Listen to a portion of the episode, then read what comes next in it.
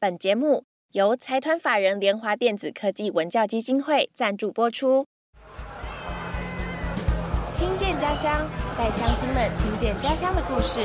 每一集我们都会邀请小导演来分享他们眼中的家乡。乡亲们，开会了，我是小花我，是思雨。我是怀松。耶！今天我们很高兴邀请到怀松老师来跟我们分享。怀松老师今年也是当媒体导师，然后带了长荣百合国小跟蓝宇高中。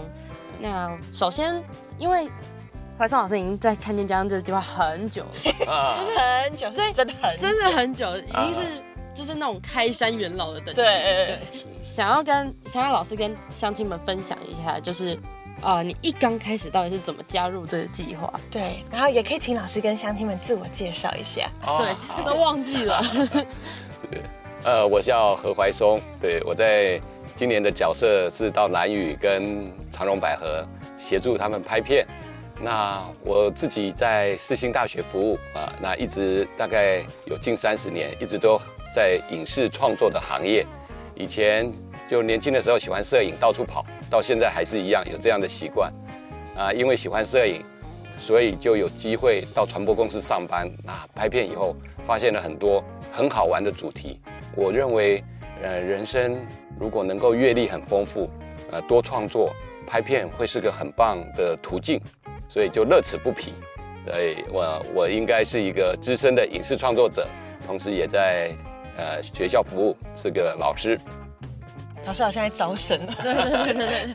能够创作是人生的一大乐趣，所以大家都来学传播。但老师真的是这么做的。老师刚刚还给我们看他在蓝雨跟长荣百合拍的片，都是嗯老师到现场，然后一边教小朋友一边拍记。录，然后最后回来还有把它剪成影片，然后上传自己的 YouTube。就一般大家都是用笔跟纸记笔记，但老师是用影像跟剪接来记笔记，我就觉得很酷。对，老师有一套自己记录他所看到的跟体会的生活的方式。嗯我觉得。那想问老师，为什么一开始会加入看见家乡这个计划？呃，我大概有一个过程是由其他计划慢慢参与这个看见家乡的。呃，多年来我深受小黄老师的器重。又是小黄老师呃，每个人每每位媒体导师来，我们说老师，请问您是被谁推坑的？然后每个老师都说，是呃，小黄老师。嗯呃，我们都是四星广电的同事，呃，那因为有很多这个课程上的合作，也都认识的很早。呃，我认为看见家乡，我比较重要的参与就是去协助空拍课程，嗯，对，每一年的空拍课程就都是怀桑老师负责。是教队员、教学生，然后就上上课，然后就参与计划。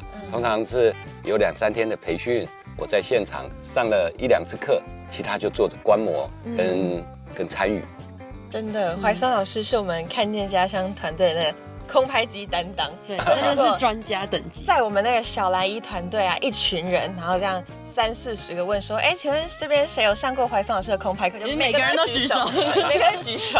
而且我还我还上过，我还坐第一排。哦，是有一阵子了哈。两位在敷衍我、啊，哎呀，真的这个为大优秀的学生。都是这样。怀松老师教了太多太多学生，真的，而且不只是就是营队的学员们、小导演们，老师也会上师培的课程，对。然后包括队队服就工作人员也都是老师负责上空拍课的。对，可以说整个看见家乡计划的那个空拍就是核心人物怀松老师核心人物真的。是。比较早期是这样，但是这两年呢，有非常多同学还有老师哈，也也都在上这个空拍课。嗯嗯。嗯，那其实空拍课我有一个感觉，呃，案例了哈，在蓝屿中学这一次，有一个同学是思婷严思婷，嗯。嗯，啊，他常常上课的时候会会给一些这个故意捣乱的这种意见，然后配合度不是很高。嗯，可是啊，可是啊，等到我空拍机给他的时候，他都不敢给笑，他非常恐惧的看着我，听着我讲话。我觉得空拍机有一种魔力，对，再不听话的孩子，我给他空拍机，他马上肾上腺分泌上升的时候，他对老师的话就不敢不认真听。对，这个这个工具有一种神秘的力量，对不对？对，我们去各个学校采访的时候，他们真的都非常享受那个操作空拍机的感觉，而且都是最皮的学生最喜欢空拍课，哦最皮的。通常就是那种会上课的时候，老师在前面讲话，他会故意唱反调，说什么啊，如果怎样怎样就怎样怎样这样。但是他们一拿到空拍机，就跟老师刚刚讲的一样，嗯。嗯，就很专心，很专心，然后会很认真的去看那个空拍机这样上下左右，会觉得他们自己真的。有那个使命在，是我所感受到的是这样。是是。怀松老师今年是担任呃蓝宇中学还有长荣百合国小的媒体导师嘛？是。就一所一次两所学校，其实是一个蛮辛苦的工作。那想请老师分享一下，就是在带这两所学校的时候，有没有遇到什么印象深刻的事情？是。我们一所一所来，好了，先讲蓝中好了。哦。呃，印象深刻的事情还蛮多的。我觉得最温暖的，呃，应该有是。呃，有一次啊，我们要离开的时候，他们还会流泪，然后几乎是拥抱，就对于这种离别之情啊，依依不舍。我我不晓得是不是在大学待久了哈，当我们下课的时候啊，大家都没有感情，然后呢，一下子就散掉了，也不会说谢了。对，那对他们也已经在高中了啊，所以也是个大孩子了，还很有赤子之情。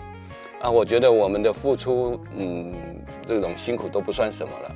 我觉得这种这种师生之间三天的课程，那有这样的感受，这种这种不知道是不是台北比较冷漠哈？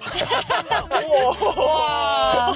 啊，我相信这个呃，确实是很独特难忘的感受。嗯，我们在大学面对十八二十岁的孩子的方式，到了看见家乡是不受用的。对。这个小朋友们，他有理解呃专业领域的方式，那我们可能也不能太严厉，但有时候又要能够具体完整的交代。嗯，那我我自己觉得，呃，打成一片哦，可能要有一个呃蛮一致的态度。我觉得我可能要成为他们的朋友，所以我那时候自我介绍，我都是阿松哥哥。阿松哥哥，那老师我们也可以叫你阿松哥哥吗？是是当然，对，有点有一点呃自以为可爱，但是呢，我觉得这个拉近距离还是很必要的。那很大一部分，我认为呃每个人都有长处，也许能够挖掘出每个孩子的优势，适当的看见呈现他们的长处给大家认识，鼓励团队。我觉得这可能也是一个教学过程中必要的。其实他们。在创作的过程中，每个人扮演的角色都不一样。有人要当编导，那有的人分享的故事很好。那有的虽然是，呃，在在反应上稍微不那么利落，嗯，不过他讲出来的话也常常令我们非常震撼啊，有一种感觉是他读到的，嗯，他感受到的，所以这些事实的发掘，那这是我的方式了，嗯。嗯。完全可以理解，因为其实，在做影片的时候，很多时候，尤其是基地学校有很大型的团队的时候，大家其实都要很好的分工，嗯。所以要怎么样发现每个孩子适合哪个位置，其实是很重要的一个环节。然后，我觉得也是我很佩服这些媒体导师跟队服的其中一环，真的。然后刚刚在开录之前呢，老师其实就打开电脑，然后给我跟思云看那个茅草夜市，在兰州那边他们去拍茅草夜市的那些照片跟影片，可不可以请老师多多谈一下这部分的一些有趣的事情啊？我们在兰州的整个专案的执行过程哦，大概有几个阶段。第一个阶段叫呃茅草夜市阶段，啊，那个主题是一开始想要做的，那。后来有潮间带，然后最后还有一些个人的故事。呃，茅草夜市是我刚才跟两位主持人分享的。嗯，我认为呃那个过程是要展示很独特的蓝屿文化，还有蓝屿生活的当下。就是在冬天没有观光客，那居民也都不会出来互动啊，透过呃贩售自己的家中的东西或者农产品，联络感情。我们参与的那天是十二月三十一号，也就，嗯，也就是二零二二年的第一天，我们是在那里迎接的。那孩子们，南语中学的孩子们，呃，分为两个任务，一个就是在夜市摆摊销售贩卖他们的呃卤味啊，还有旧衣物。那另外有一批就是看见家乡团队的记录拍摄。那天我们才刚到，就十二月三十一号那天，我们中午才到，就参加，呃，他们的这个呃讨论，就是跟着团队一起讨论晚上的执行。那一直到凌晨两点、三点才结束整个专案，因为跨年就到这十二点，然后还有一些呃零星的，就是跨完年大家依依不舍的，所以我们几乎结束拍摄已经将近一点。呃，那一天其实整个孩子们的作业大概有十五个钟头，其实工作的时间很长，嗯，也很辛苦哦。我们的呃任务大概有分三组、四组，有 GoPro，有单单眼相机，有类单这样。那去记录不同的面相，因为它除了夜市的摆摊，它还有个舞台，有人在表演，那也有人在主持。那里面有几位重要的活动主办人，像谢永泉老师，还有非常多孩子们的家长就在摆摊。孩子们要带着自己的食物哦去销售，因为夜市其实并不大，所以当他们卖到一一个阶段以后，就没有人买了，东西就停了。于是他们就拿着托盘，把他们销售的卤味沿街贩售，呃，印象很深刻的是，他们去卤味店卖他们的卤味，对他们把自己的卤味，然后卖卖给卤味味店，超可爱。也是同样的，呃，附近的商家他们也进去推销，他们后来就沿着部落走到另外一个村庄，另外一个部落，那过程经过了海边，他们还拿着他们的卤味去祭海神，祭祭海。啊、他们有一个仪式了哈、也许我我讲的可能不是正确，那个有一个祭祀的仪式是内化为他们的文化，这个孩子展示的这个过程，我觉得老师或者是队副其实也在成长，呃，也也看到了蓝雨的不同面貌。那孩子们走一圈，其实极其自我哈，边走边唱边玩。那有文化的部分，也有孩子的纯真的部分。其实如果那个影像可以留下来，一定会让大家觉得，哎，是一个很微小的纪录片的观点，很有意思。采访到这边，先休息一下，接下来是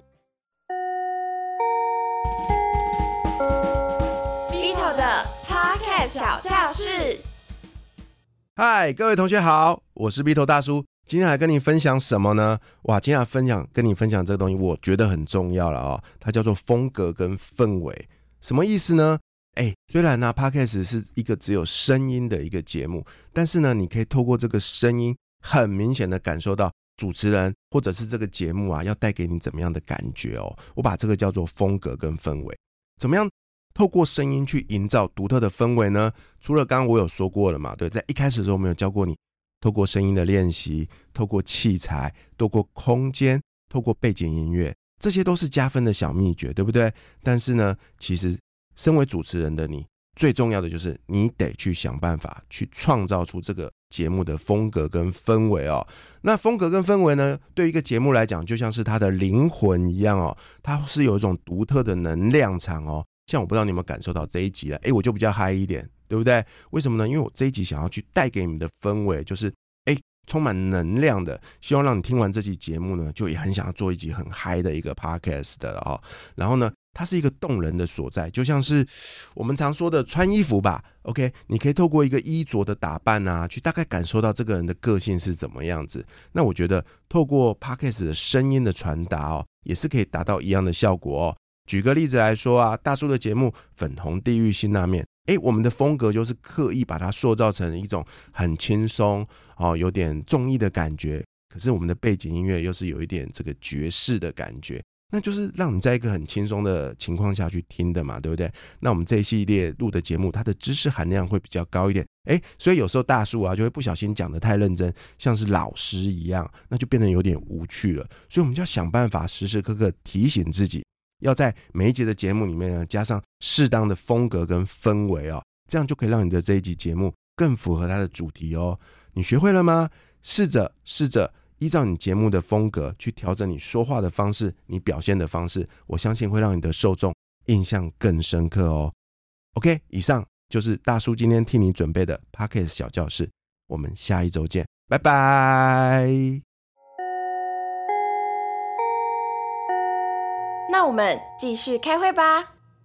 呃，谈谈长荣百合好了，因为嗯。其实长荣百合也是，嗯，有很多部落组成的一个国小嘛，那呃那时候老师去相见欢，好像也体验了他们一些就是文化的部分，他们也有分享一些他们自己家里的故事，对。嗯，是是，呃，我在呃相见欢长荣百合的时候，我印象很深刻的是他们的自我介绍，因为，我们我们有听到。哎，呦，嗯。他们每个人回家，呃，那是一个两天的相见欢，他们礼拜六就回去了采访了家人，第二天回来分享他们对于自己家庭有故事的的事情。嗯那因为长隆百合是以前可能是不同的地方，因为风灾八八风灾，所以被迁居到那里。那三个不同文化的人放在一个长隆百合的场域里面，彼此以前可能有一点不是那么融洽的，现在都有都理解了，然后都呃讲出了从他们采访奶奶呃姑姑讲出了从日据时代到现在这个地点啊、这个位置呃的变化，我想就有一些从时空上来讲，我感受到每个家庭所带来的故事是那么的样的不同。呃，有从日据时代到这个早年呃国民政府刚来台湾，呃，这个原住民部落怎么融入汉人社会，然后上学也很辛苦。那还有一些在观光客，因为长隆百合附近有非常多很漂亮的风景，假日观光客也很多，所以呃，他们也有怎么样行销他们的文化啊，行销卢凯啊，呃，然后有几个马家部落的人，呃，他们有很漂亮的教堂，嗯。然后有很那个地方有一个名称叫什么？台湾的普罗旺斯，哇，所以呃，风景很秀丽，嗯，感觉这两所学校的共同点就是，嗯，他们跟在地的连接就是都很深，嗯然后都有那种渴望是能够把自己家乡的那些文化。文化，还有那些小角落，就是很日，即使是很日常的东西，但是他们都很希望能把这些东西记录下来，然后给别人看。嗯。或许在嗯、掌握说故事的方法还没有这么的完整，嗯。但是我觉得他们那个心是很珍贵的，而且是很真诚的。是，嗯。在长隆百合最鲜明的一个事情是下课后，孩子们会冲到走廊上的钢琴，就开始边弹边唱，大家的印象都超鲜明的。也就是在下课间能够感受到他们对于原住民歌曲自己的主语能够展示的那么好。这是，哎，说实在，在蓝语是需要再努力的。蓝语的主语，呃，每个人要能够展示的能力，可能没有在卢凯啊、或就是在长隆百合看到的那么厉害。我觉得跟音乐或许是有关系，有歌曲的歌旋律哈、他们能够自然的演唱啊，这一点，就是除了 音乐 音乐本身的魅力，其实音乐本身听到旋律，大家就有情绪，然后在山间、在教教室走廊回荡，啊，那个印象就就如梦幻般的天堂，就好像我们小时候看那个歌舞片啊，《真善美》嗯，只要那个歌舞剧的音乐一响起，你就觉得在教会学校，在原住民的情感，然后它自然的流露。嗯，呃，如果大家有机会看来看一下那个影片，哦，嗯那个长荣百合有在我们采访的集数里面，他们有唱有唱歌我们有哦 cue 他们唱歌，对大家回去看。乡亲们想要听，可以去听长荣百合国小的集数哦，嗯，就可以听到他们唱歌，真的是我们在现场听在现场真的是天籁，超级震撼，因为我们跟他们彩排的时候，我们其实他们一直不肯唱给我们听，。然后我们就说 好，没关系，那我们等一下就帮你们数三二一，你们就唱。就啊是正式录的时候，就是他们就唱，而且是合唱的那一然后还会很有默契的，就是到最后一句的时候会，分布啊其他人不唱然后留给其中一个人嗯 solo。啊。那个时候我们两个真的是听到鸡皮疙瘩都起来了，啊，对，非常的震撼。是，每个人都有这样的实力哦，不是少数的。他，们是大家一起唱，一起唱，嗯。嗯，而且他们人数不管多少都可以一起唱。对。对。那所以其实从刚刚老师分享的也可以听到，就是在今年带领长安百合国小跟蓝宇中学、嗯这两所学校，就真的收获满满。嗯那最后也想问老师，就是老师因为也参加看见家乡计划很多年嘛，是，嗯、所以我相信我们有一个共识，都是呃希望孩子们能够看见他们的家乡，这是一件非常重要而且值得投入的事情。是那也想请问一下老师，就是 觉得看见家乡这个计划的意义在哪里？或者对你来说，嗯这是一个什么样的计划？觉得为什么看见家乡是重要？呃，我想看见家乡哦，带给孩子一个启发的过程。那其实家乡一直也在变，然后家乡也有我们所不知道的之前的家乡啊。这种探索啊，我觉得是一个非常重要的学习历程。呃，虽然我们是透过影像的记录，希望孩子们留下一些观点，好、但呃，我我认为留下观点背后代表的这种探索的面向啊，我我认为是超越时空的限制啊。我们想要讲一个故事，就要理解这些变化在哪里。那在两个学校的参与，我也看到了我们在摸索，有时候甚至是挣扎，到底哪一个好。嗯，那有些时候是我们习以为常，就孩子们习以为常的东西，但背后的精神，好、背后的传承，其实是慢慢被发掘出来。我我认为这这些过程啊，会成为孩子们日后很大的养分。嗯那也不是说完成一部影片，学习工具哦，学习什么怎么讲话的这种传播的方式而已，而是对于呃要探索、了解家乡事物的的非常多这种家人哦，从了解家族、了解地方，再了解整个蓝屿或整个马家部落，呃，都有一样的一样的魅力吧。嗯，对，我觉得就像怀森老师刚刚有分享到的，就是拍了这个家乡纪录片之后，它不一定马上就会带来成效，嗯。不一定孩子们就会觉得说，哦，我对我的土地很有情感，我对我的土地很有连接什么的。嗯但是我相信或多或少这些纪录片或是这些我觉得跟是制作的过程。对对对，都在嗯大家的心中就有种下一个种子，就它可能会在未来可能会发酵，也可能不会，但是我嗯相信这都是他们一个很难得的经验。是对这是一个有点像在孩子心中播种的过程。嗯，其实嗯他们在，我觉得我看这么多呃学校，他们其实都是。